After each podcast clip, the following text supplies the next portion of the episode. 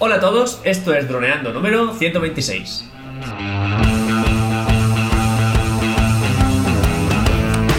Bienvenidos a este miércoles 6 de marzo al podcast de temática dron en el que aprenderás a ganar dinero con tu dron. En el programa de hoy, como siempre, los miércoles vuestras preguntas son las protagonistas, pero antes que nada recuerda que nos puedes contactar tanto por Facebook como en nuestra web en droneando.info. Un día más, aquí estamos. Yo soy Cayetano Solano, vuestro piloto de drones favorito, y aquí tengo al otro lado del Skype a mi amigo y compañero Dani Durán, nuestro especialista web y en proyectos digitales. Hola, Calle. Hola, ¿qué tal? ¿Cómo vas? Hola, hola, hola. Pues nada. Hoy en otro sitio, como puedes ver. Cuéntanos, cuéntanos. ¿Por, los qué que parte del nos están mundo? viendo en YouTube lo verán. ¿Por qué parte del mundo te encuentras hoy? Y nada. En Barcelona me encuentro. Así que nada, vamos a ver qué nos preguntan y qué dudas tienen nuestros oyentes. ¿No nos quieres hablar un poco de tu, de tu setup de hoy?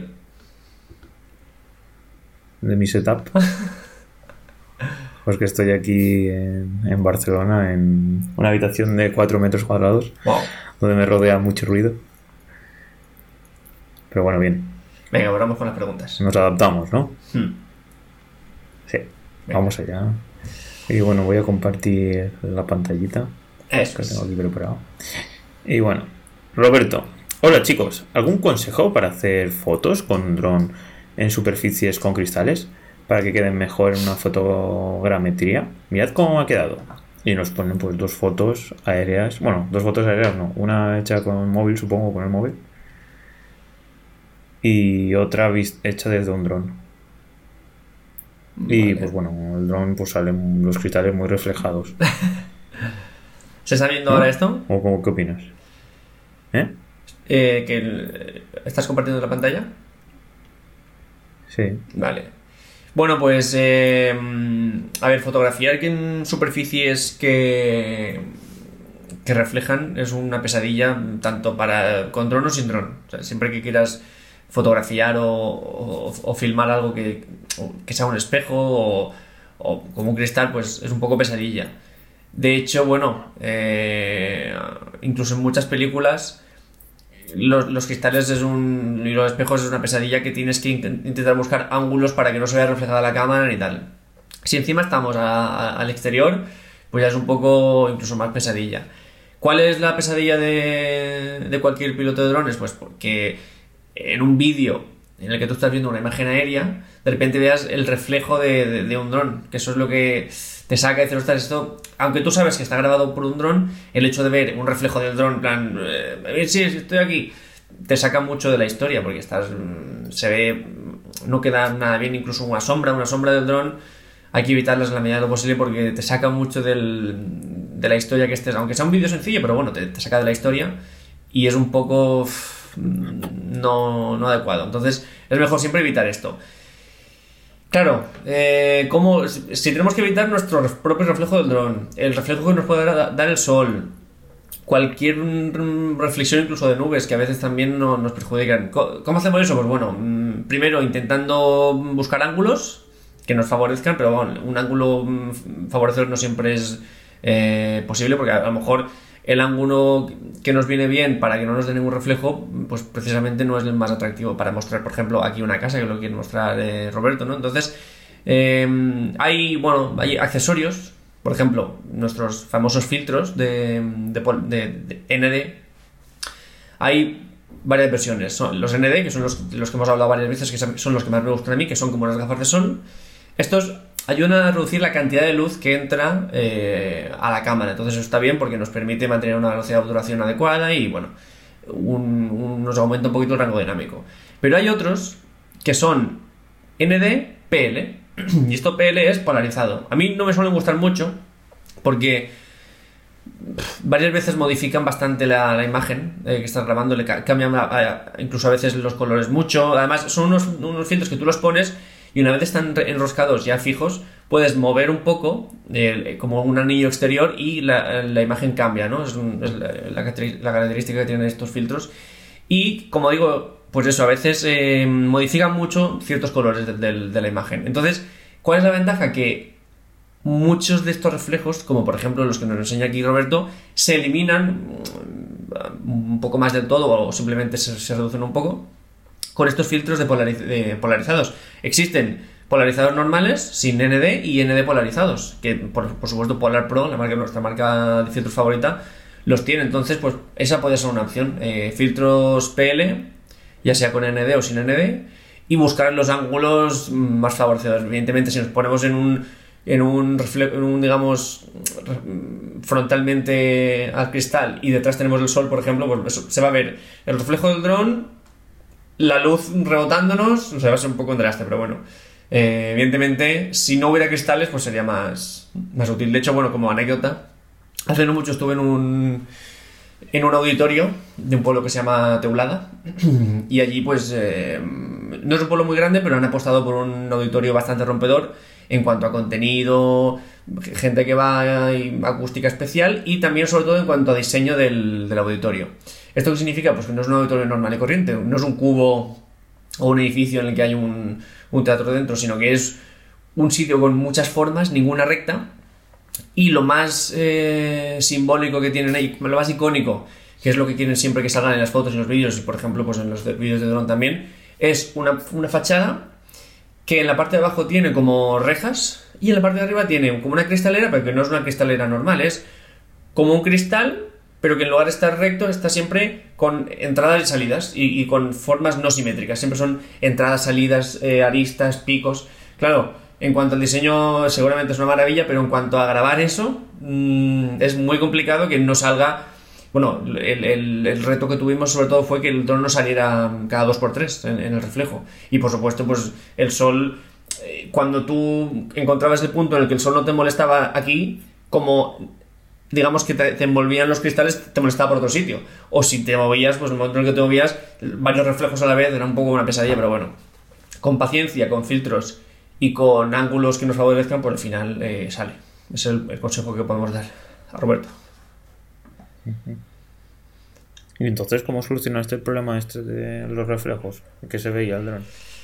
¿Con Básicamente, no, con edición no. A ver, con edición se puede, pero. pff, un- media hora de trabajo bien invertida. pasó eso, es totalmente diferente la experiencia que tengo, pero es Mm.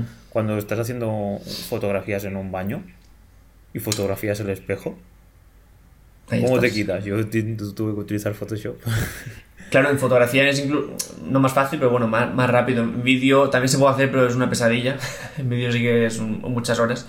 Y yo siempre lo digo, muchas veces en cuanto a la edición de vídeo y foto, merece más la pena invertir una hora de trabajo en la grabación, planificando lo mejor, que luego 15 en postproducción, borrando, haciendo mm, seguimientos, máscaras y tal y cual. Entonces, eh, en este caso, ¿qué hicimos? Pues, por ejemplo, en, en lugar de grabar frontalmente a la parte de los cristales, elevar un poquito el punto de vista del dron, de forma que el dron, en vez de grabar así, estaba más hacia arriba y la cámara picada hacia abajo. Entonces, el reflejo siempre iba hacia el cristal y entonces eso hacia, hacia el suelo. Entonces se veía el césped que estaba delante y los árboles, más que el dron. Y al revés también, bajamos el punto de vista.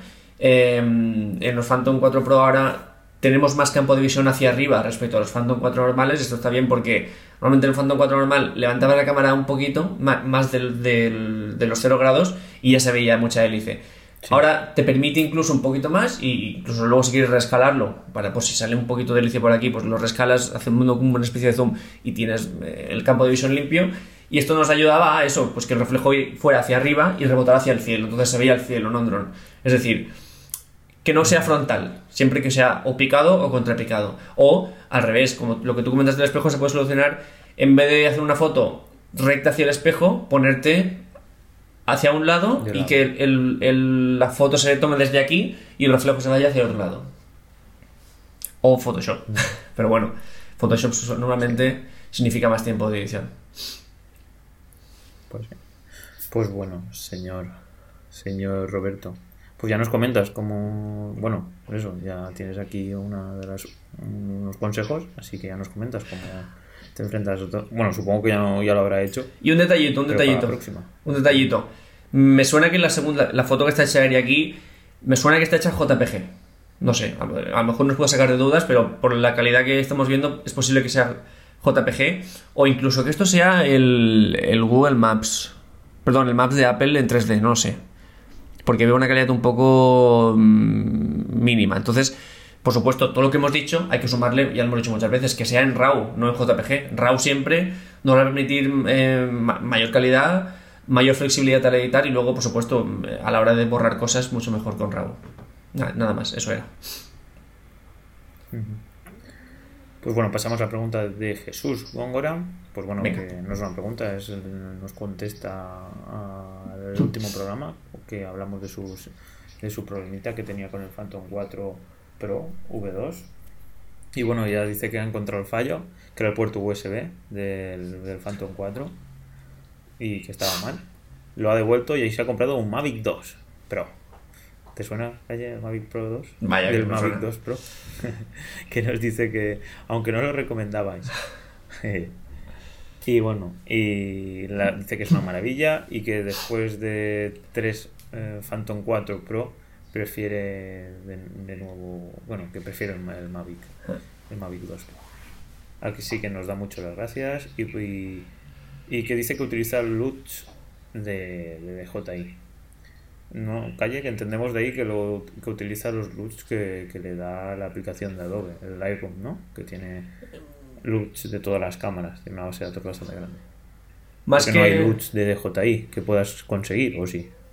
Es que nos gustaría que nos especificara. Por lo que yo entiendo es, eh, algunas apps de Adobe, como Premiere, por ejemplo, tienen LUTs de marcas. Eh, de cada cámara, por ejemplo, Canon 5D tiene su LUT, eh, Kodak, la película Kodak no sé qué tiene su, su look, Blackmagic no sé qué tiene su look, y entonces son como aspectos que ayudan a que cualquier foto se parezca a una foto, o, perdón, cualquier imagen, a una imagen que está tomada con esa, marca de cámara. Supongo que él habrá utilizado, por ejemplo, en Premiere el look de DJI, que tiene varios, además dentro de DJI está Inspire, Phantom, tal y cual.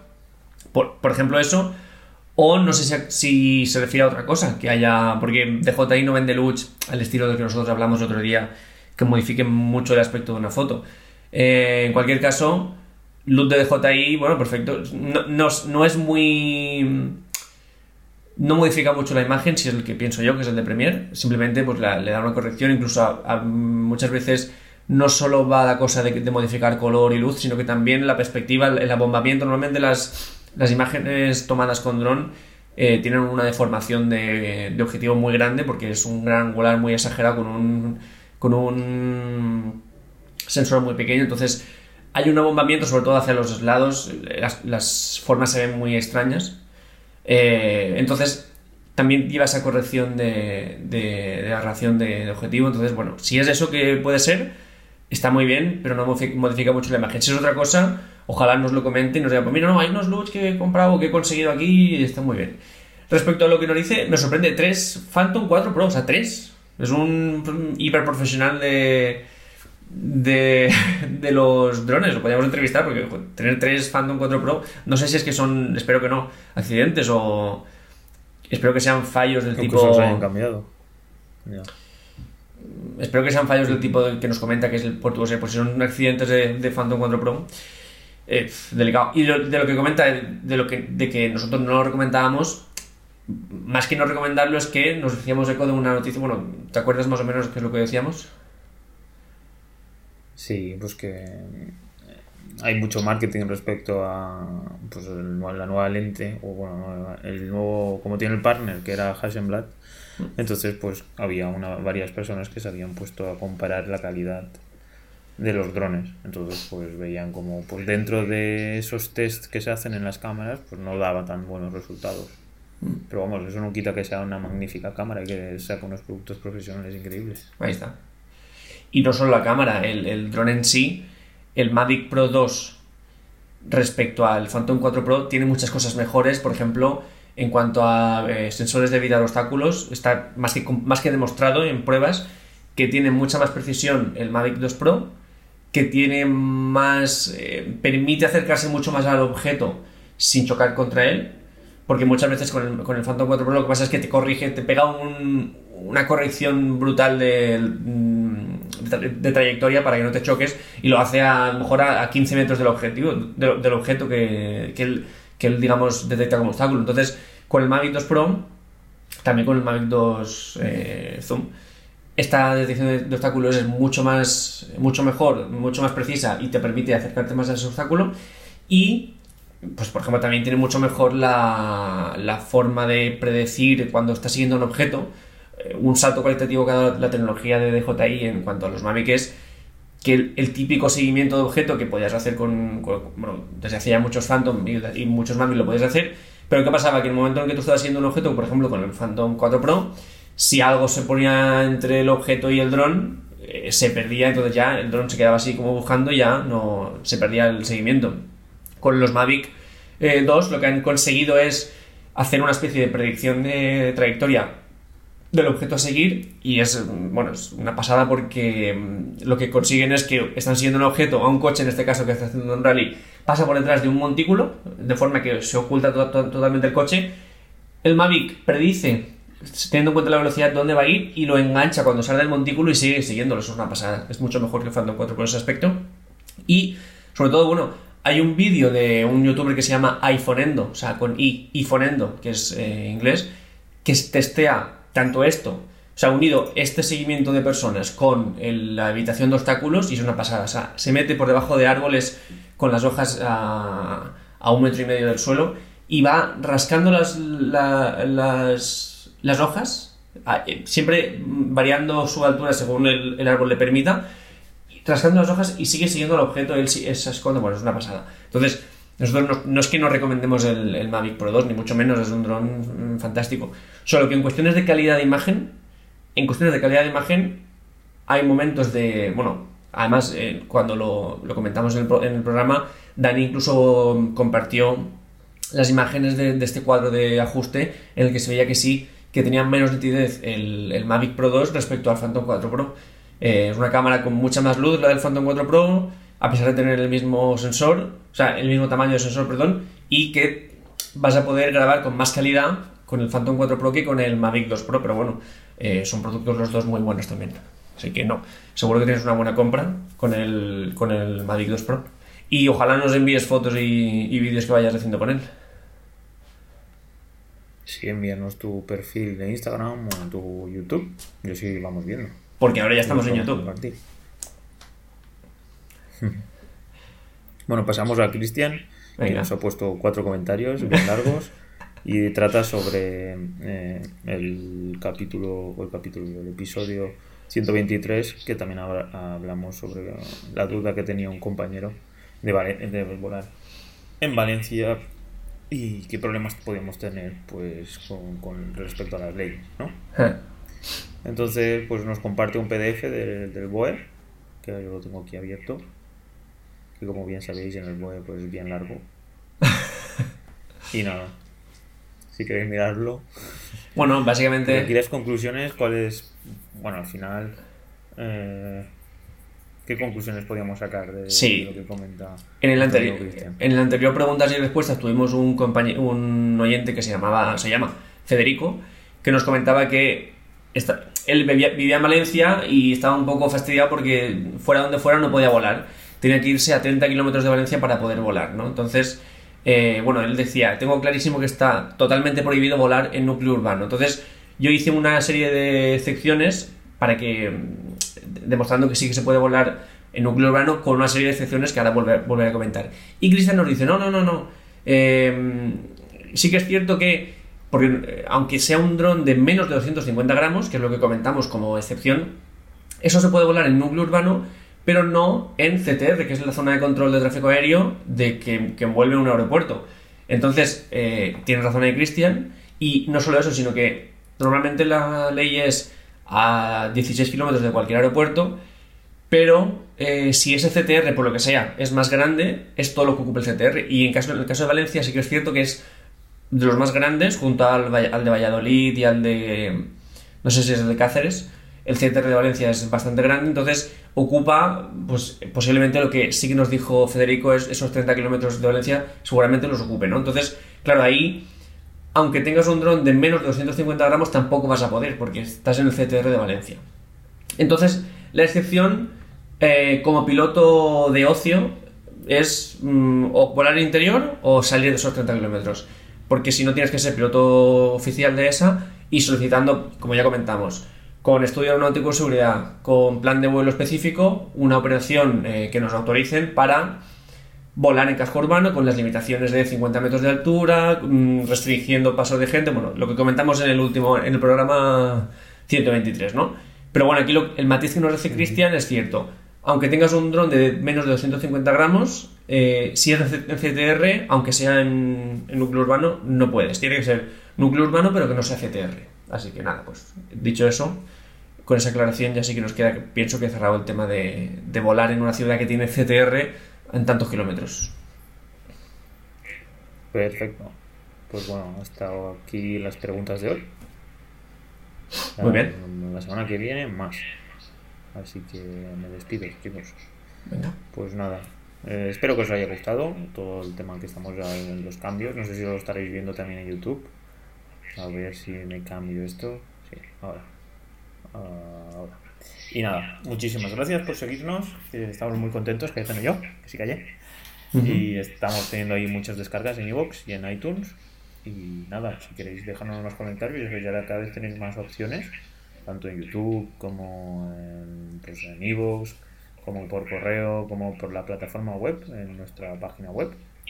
Y nada, si os gusta nuestro contenido, pues déjanos 5 estrellas en iTunes o me gustas en YouTube o me gustas también en iVoox, así que donde queráis. Nos vemos el viernes con... ¿Con qué nos vamos a ver? Vamos a ver qué nos toca el viernes. El viernes nos toca matrícula para nuestro dron. Sí, Así que nos vemos el viernes con ese capítulo para ver, pues eso, donde seguramente hablaremos dónde, que, dónde comprar, ¿no? La matrícula y, y para qué sirve y todo eso. Muy bien, pues genial. Pues nos vemos ese día, chicos. Nos vemos el viernes, nos escuchamos. Hasta, pues eso, descansar y vamos hablando. Chao.